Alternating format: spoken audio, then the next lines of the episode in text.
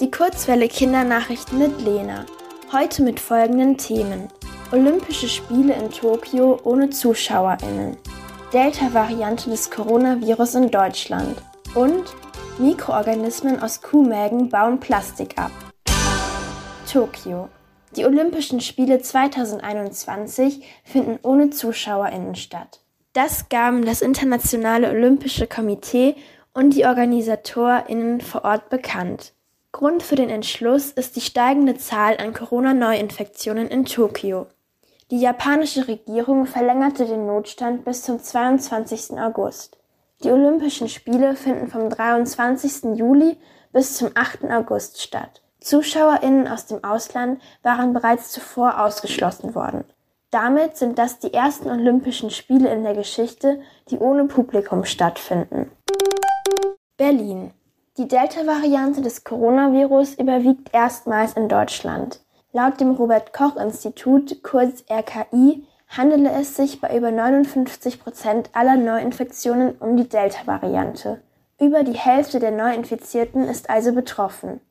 Die Virusmutante ist besonders ansteckend. Sie führt auch in anderen Ländern, wie zum Beispiel in Großbritannien, zu steigenden Neuinfektionen. Trotz niedriger Infektionszahlen in Deutschland warnen Expertinnen vor einer unkontrollierten Ausbreitung. Laut RKI solle die Impfkampagne mit hoher Intensität weitergeführt werden. Denn Impfungen schützen auch bei der Delta-Variante vor einem schweren Krankheitsverlauf. Wien. Mikroorganismen aus Kuhmägen können Plastik abbauen. Das fanden österreichische ForscherInnen im Rahmen einer Studie heraus. Kuhmägen können pflanzliche Kunststoffe zersetzen. Deshalb testeten die Forschenden auch, ob Kuhmägen Plastik zersetzen können. Für den Test erhielten sie Magenflüssigkeit von Schlachthöfen.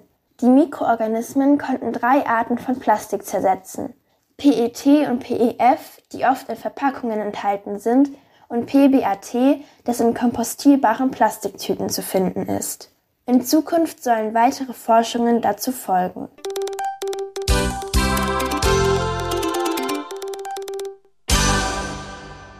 Die gute Nachricht. Vier Deutsche haben den bisherigen Slackline-Rekord gebrochen. Sie balancierten über eine 2,1 Kilometer lange Slackline.